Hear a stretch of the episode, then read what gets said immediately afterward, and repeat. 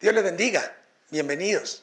Que la paz del Señor sea con ustedes a esta comunión virtual que hemos estado sosteniendo desde que comenzó la crisis que está acaeciendo en todo el mundo y por supuesto aquí en Guatemala.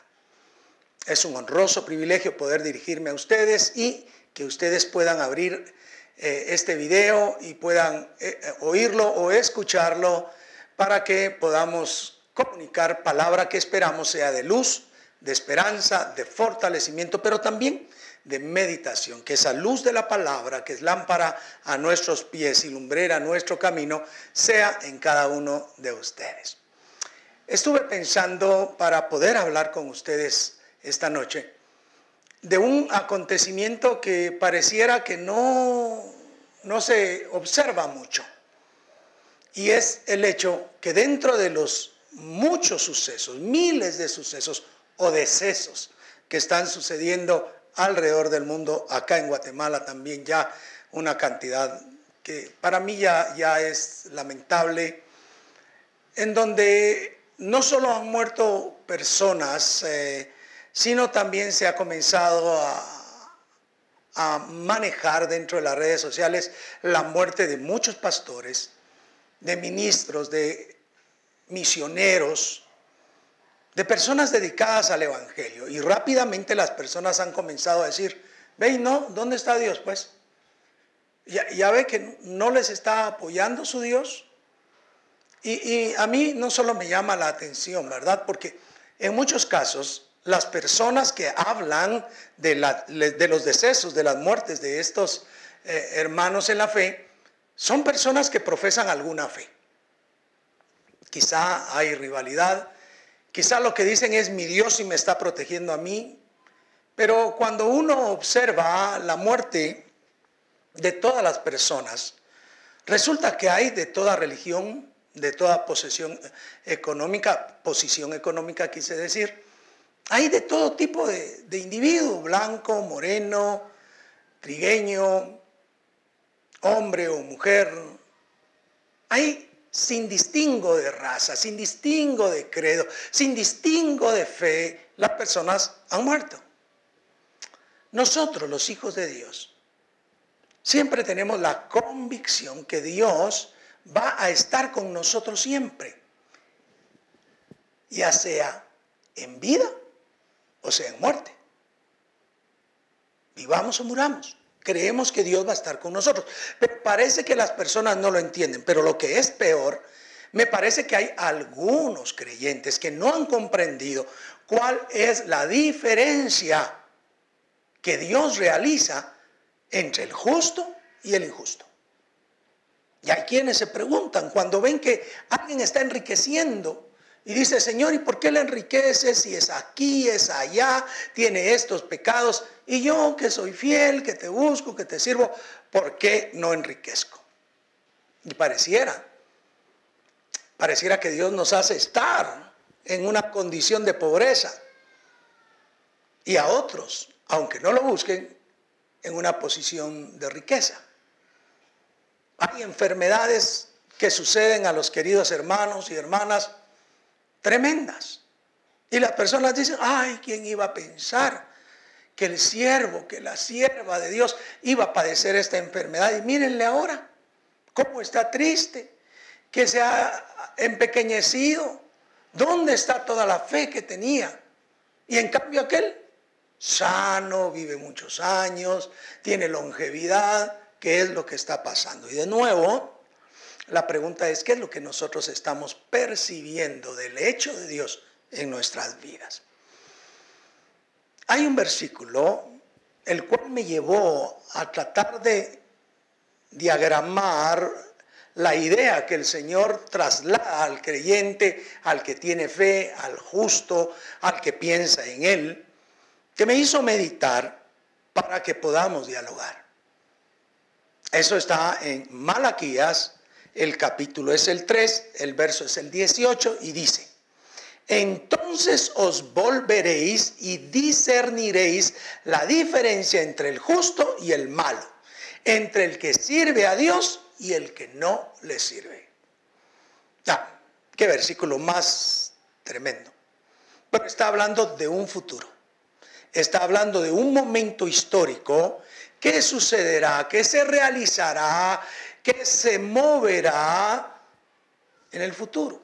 Entonces, en ese entonces, ustedes van a volverse, van a darse cuenta de cuál es la diferencia entre el justo y el malo, entre el que sirve a Dios y entre el que no le sirve. Y entonces el problema es para nosotros es, ahora, en este momento histórico, en esta fecha, ¿estamos comprendiendo por qué servimos a Dios? Nosotros, ¿cuál es la diferencia entre nosotros y los que no buscan a Dios? Entre nosotros y los que no sirven al Señor. Porque a veces esa ausencia de comprensión nos lleva a la dificultad de confiar en Dios, nos lleva a la dificultad de creer en sus hechos y, ¿por qué no implicarlo al temor, a la duda? ¿Qué diferencia hay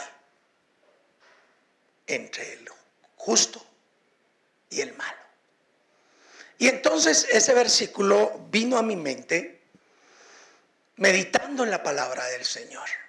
Y me retrotrajo a todo el elemento que tiene que ver con esto. Allá inicia el tema siempre en Malaquías, pero en el capítulo 3 y verso 11. Algunos versículos antes del verso que me sirvió de pivote para pensar, ¿cuándo vendremos nosotros los hijos de Dios y realmente discerniremos entre la a Dios y no servirlo. Entonces, inicia el texto haciendo una reclama, reclamándole al creyente, al justo, reclamándole al bueno. ¿Cuál es la reclama que Dios hace? Vean el verso 11, dice. Perdón, es el verso 13. Vuestras palabras contra mí han sido violentas dice Jehová. Y dijisteis, ¿qué hemos hablado contra ti? Bueno, noten ustedes, el reclamo es muy fuerte. Tus palabras contra mí, dice el Señor, han sido violentas. Y ustedes lo que dicen es que hemos hablado contra ti. Y quiero ser honesto, mis queridos hermanos, porque hay una corriente bastante inadecuada con respecto a que usted se dirija a Dios y le hable casi que irrespetuosamente, o más bien dicho, irrespetuosamente. He escuchado a personas decir, yo le voy a ordenar al Señor, yo le voy a decir lo que Él debe de hacer. Dios me va a escuchar ahora sí. Y qué confundidos están. Bueno, he oído cosas más graves, como por ejemplo personas que dicen, yo le voy a decir al arcángel tal que haga tal cosa. Es decir, ya el hombre dando órdenes a los ángeles de Dios. Fracaso absoluto. Una doctrina tremendamente equivocada. La angelología en esa persona está totalmente fuera de la Biblia. Pero también está fuera de la Biblia aquel que le habla a Dios con irrespeto. Dígale a Dios puntualmente que usted quiere esto, esto, esto, esto y esto. Como que Dios no supiera qué es lo que nosotros tenemos necesidad. Pero como ese no es mi tema, no quiero abundar ahí. Solamente quiero hacerles ver que efectivamente hay hermanos y hay hermanas que por una corriente que se ha metido de muchos años atrás, hablan a Dios de manera irrespetuosa, de manera incorrecta no asisten al trono de la gracia con humildad. Para que Dios les considere, para que Dios los tome en cuenta, para que el Señor esté realmente escuchando su oración. Recordemos que Dios ve de lejos al altivo, mas ve en atención, atiende al humilde. Vuestras palabras han sido violentas. Quiero que vayamos reflexionando con eso. ¿Será que alguna vez nosotros hemos sido violentos con Dios? ¿Será que alguna vez hemos somatado la mesa y dicho, ¿qué pasa? Ya no Dios. ¿Qué está sucediendo? ¿Soy tu hijo o no soy tu hijo? ¿Soy tu hija o no soy tu hija? ¿Será que le hemos exigido a Dios? Vuestras palabras contra mí, dice el Señor, han sido violentas. Y es que, dicho sea de paso, cuando uno cree una doctrina inadecuada, camina en ella y no se da cuenta de los errores que está cometiendo porque no se mete a profundizar lo que la palabra de Dios está diciendo. Entonces, dice acá, habéis dicho, la respuesta de Dios en el verso 14, habéis dicho, por demás es servir a Dios. Ah, ¿Qué es lo que nos están diciendo ahora con la muerte de nuestros queridos hermanos? Por demás es. De todas formas, todos terminaremos en la tumba. Y así lo dice el escritor de Eclesiastés. Eh, señala. Todo, el mismo hecho le va a ocurrir al pobre o al rico. Todos terminaremos en la tumba. Por más que nos afanemos, todos vamos a morir. Pero en el eh, libro de Salmos 30, el escritor sagrado dice, ¿qué provecho hay en mi muerte cuando descienda a la sepultura? Te alabará el polvo, anunciará tu verdad. Nuestra muerte debe tener una significancia diferente a las demás muertes. La gente que no conoce a Dios o que rivaliza con nuestra fe, que siga hablando, que siga diciendo, bueno, ¿dónde está su Dios? Pero nosotros sabemos que nuestro Dios primeramente está en los cielos gobernando esta tierra y el universo, todo lo que en él existe.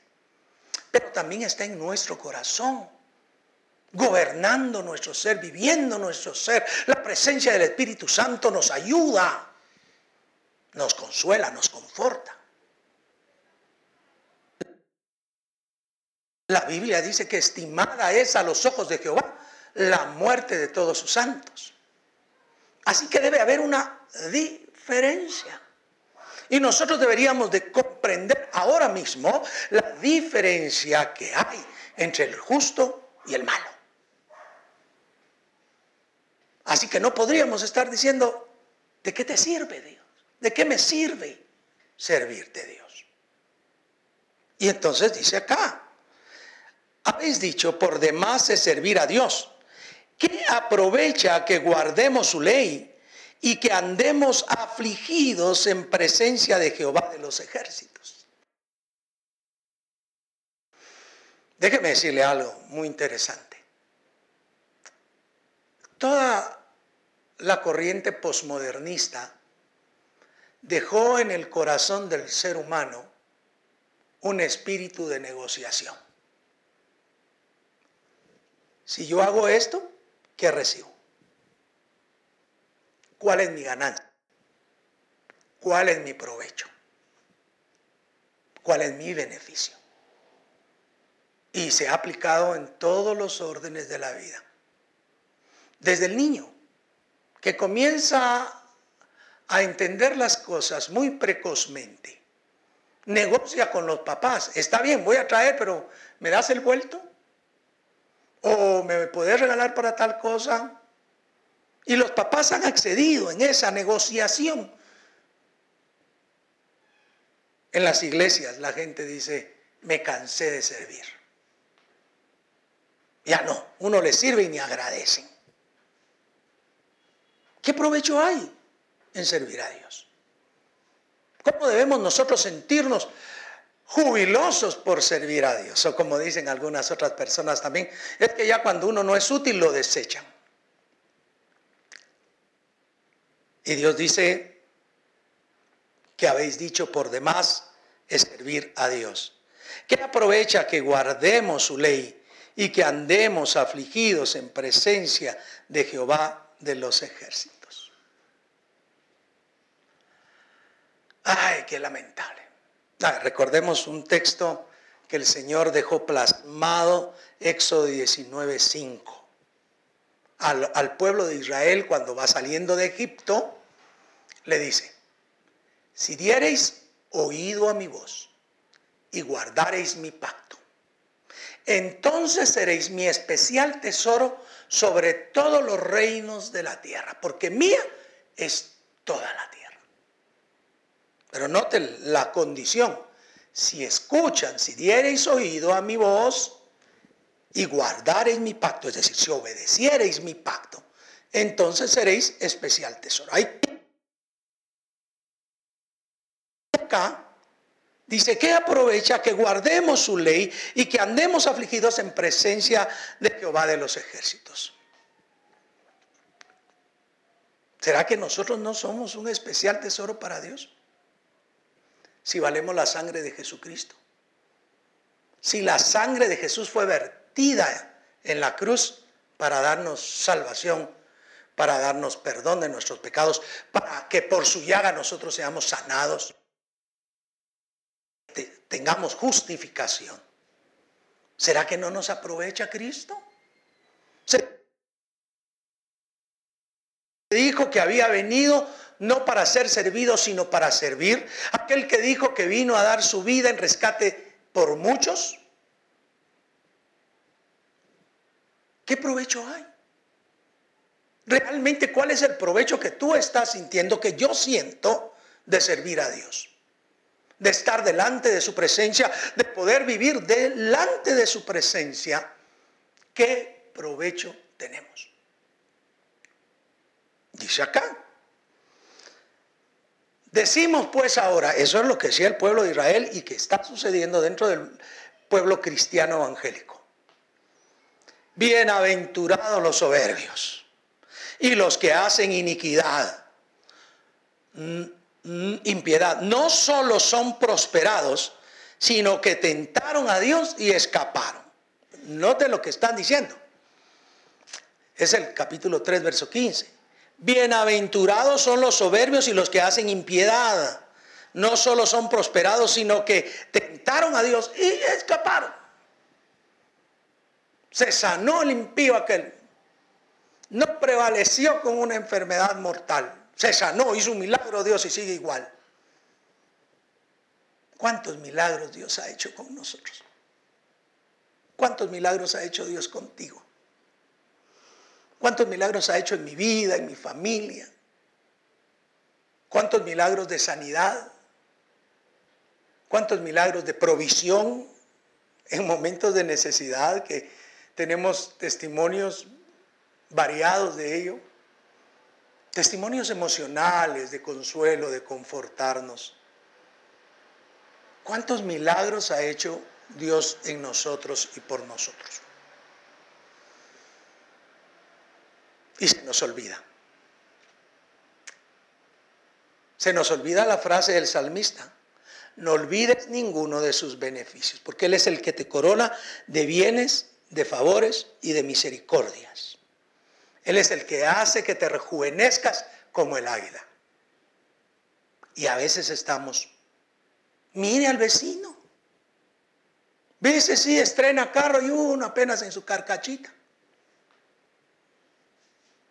A los hombres las familias a veces les son gravosas porque le dicen, ya es hora de cambiar ese tu carro, no sirve, no funciona. Y el, hombre no, no, no, reclama, no, no contradice porque sabe que le gustaría cambiar, pero no le alcanza las finanzas para eso.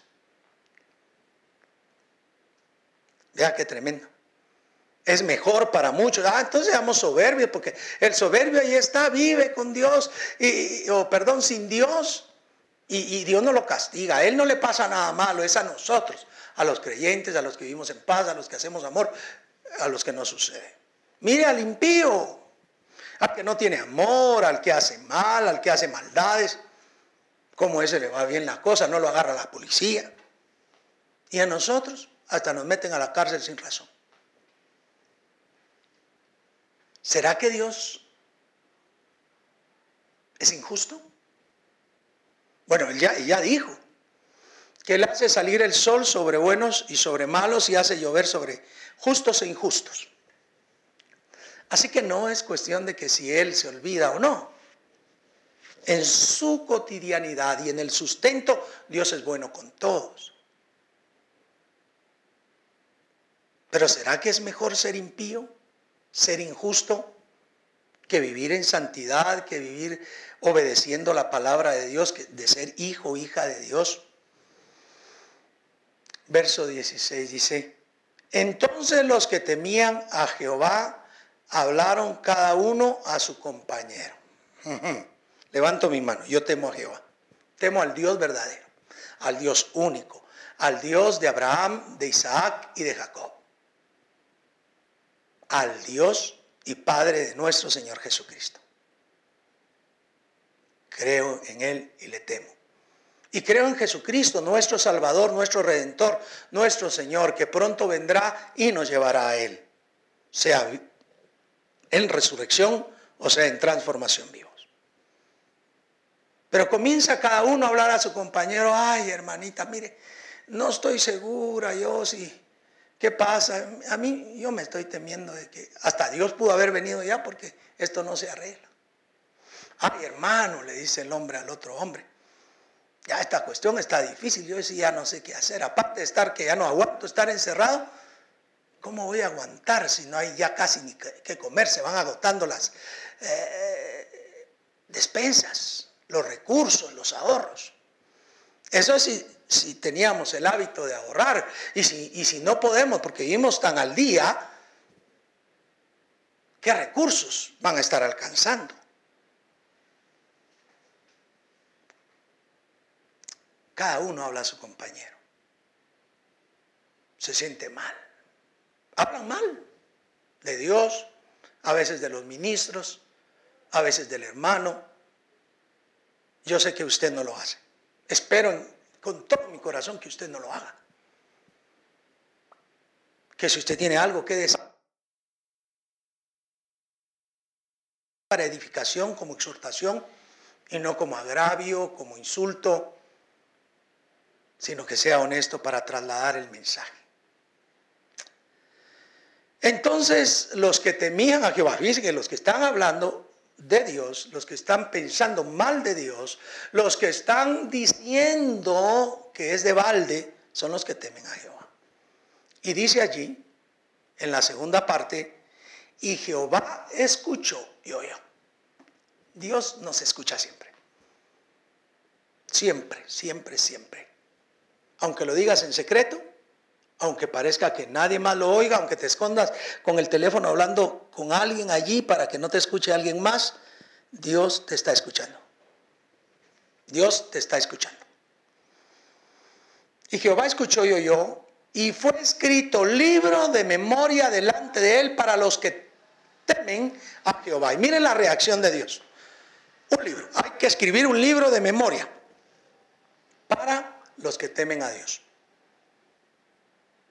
y para los que piensan en su nombre. Un libro de memoria. ¿Qué es lo que debe contener ese libro de memoria? Memoria para los hechos de los justos o los hechos de Jehová. Fíjese bien, dice, y fue escrito libro de memoria delante de él, es Dios, para los que temen a Jehová. Libro de memoria para los que temen a Jehová. Libro de memoria de los hechos que Dios realiza en favor de los justos. Yo te garantizo que si te pones a hacer un recuento de cuántos favores y misericordias has recibido del Señor, no terminas, llenas un cuaderno fácilmente y un cuaderno de 200 páginas, te lo garantizo. Si eres honesto, Dios ha hecho grandes cosas contigo, las ha hecho conmigo. Pero a veces necesitamos que se nos recuerde, porque Dios sí recuerda todo lo que tú haces. Dios sí sabe todo lo que tú haces.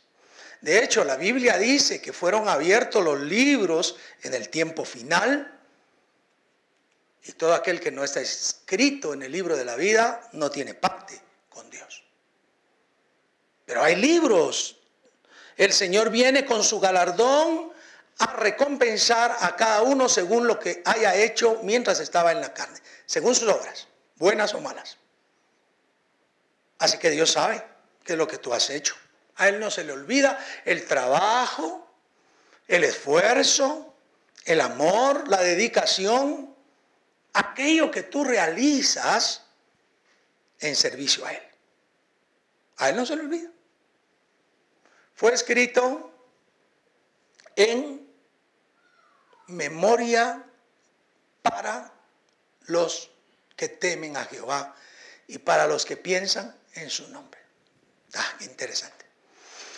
Los que temen a Jehová, los que le tienen reverencia a Dios, los que cuidan de hacer su voluntad, pero también de aquellos que constantemente tienen en su mente al Señor, los que perseveran en la mente. Oh, es bienaventurado aquel que teme al Señor. Aquel que en su pensamiento en él persevera, porque en él ha confiado. Y entonces el verso 17 dice, esa, ese libro de memoria para ellos, para los que temen a Jehová y para los que piensan en, en su nombre, dice, y serán para mí especial tesoro. Lo mismo que dijimos de Éxodo 19.5, ahora aparece aquí, serán para mí especial tesoro. Ustedes, yo, todo aquel que teme a Jehová, todo aquel que piensa en su nombre, todo aquel que vive para Él, es un especial tesoro para Dios.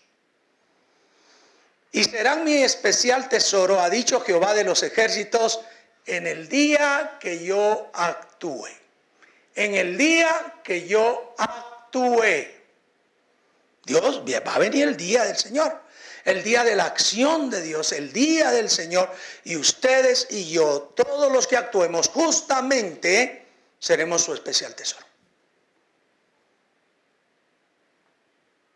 Cada vez que hacemos justicias, cada vez que somos rectos, cada vez que vamos contra la injusticia en contra de los demás, cada vez que pensamos en el Señor, que oramos, que vivimos en armonía, en comunión con Él, nosotros debemos estar recordando que perfilamos al final para ser el especial tesoro del Señor.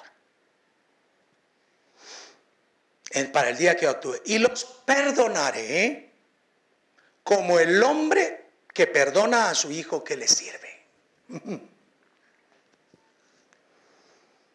El que teme a Dios, el que piensa en el Señor, será especial tesoro y tiene el perdón del Señor. Como el perdón que hace el Padre con el Hijo que le sirve.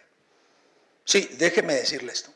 Todos los padres amamos a nuestros hijos, pero si hay un hijo o hija que nos sirve, ese hijo o hija puede alcanzar un poco más rápido el favor del papá o de la mamá. ¿Por qué? Porque sirve. Si dentro de casa hay un hijo que no sirve, que da problemas, que da conflictos, no alcanza tan fácil el perdón de su papá, de su mamá. Dios dice como os perdonaré como el Padre perdona al hijo que le sirve. ¿Qué diferencia hay entonces entre el justo y el malo? Entre el que sirve al Señor y no lo sirve. En que el tiene un libro escrito en los cielos para memoria de él o para él, que el Señor le toma como un especial tesoro, le perdone porque le sirva o porque le sirve. Qué gran diferencia. Y entonces viene el versículo que me abrió a, tratar de meditar en este tema. Entonces os volveréis. Se darán cuenta, se volverán en sí en el momento que estén siendo el especial tesoro, en el momento que sientan el perdón de Dios, en el momento que ustedes sientan que Dios los abraza, que Dios hace misericordia, se darán cuenta, se volverán y se darán cuenta cuál es la diferencia. Una diferencia que ahora mismo pareciera que no se da Pareciera que no sucede. Pareciera que estamos eh, eh, nosotros siendo menoscabados ante los ricos, ante los que no aman a Dios, ante los que no buscan a Dios. Y los ricos que temen a Dios están tratando de ayudar a los pobres. Y a ellos les critican los mismos compañeros de riqueza porque les dicen, ay, va a estar gastando en tanta gente. Había una persona que siempre y cada vez que hablábamos de una persona que enfermaba, eh, ya era grande o, con una enfermedad muy grave siempre decía, está robando oxígeno, mejor que se muera. Qué lamentable. No debemos de pensar así. Pero lo cierto es que si por esto morimos, si por esta enfermedad que sucede ahora morimos, nosotros siempre despertaremos siendo el especial tesoro del Señor, siendo perdonados como el Padre que perdona a su Hijo. Siempre despertaremos sabiendo cuál es la diferencia entre el justo y el malo. Y yo quiero invitarte, entonces, que comprendas cuál es la diferencia. Que no te cargues. Habrá muchos que estarán bien, que se desarrollarán, que, que parece que tienen grandes cosas, pero si no temen a Dios, si no piensan en Dios, de poco o de nada le sirve. ¿De qué le sirve al hombre agrandar los graneros, llenarlos, ganar toda la riqueza del mundo si pierde su alma? Medita en eso. Mas Dios salvó nuestra alma, nuestro ser entero, y nos prepara para ser su especial tesoro, para vivir en perdón delante de su presencia.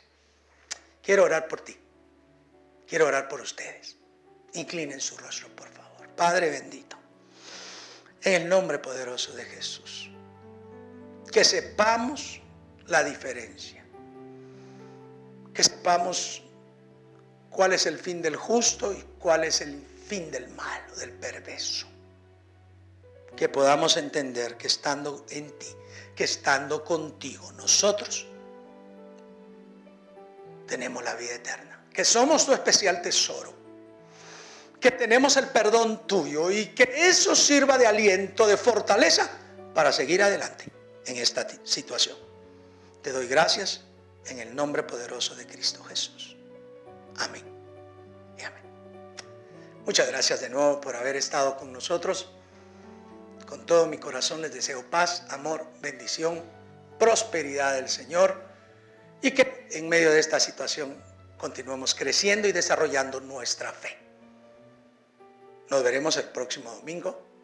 Dios les bendiga. Dios les guarde.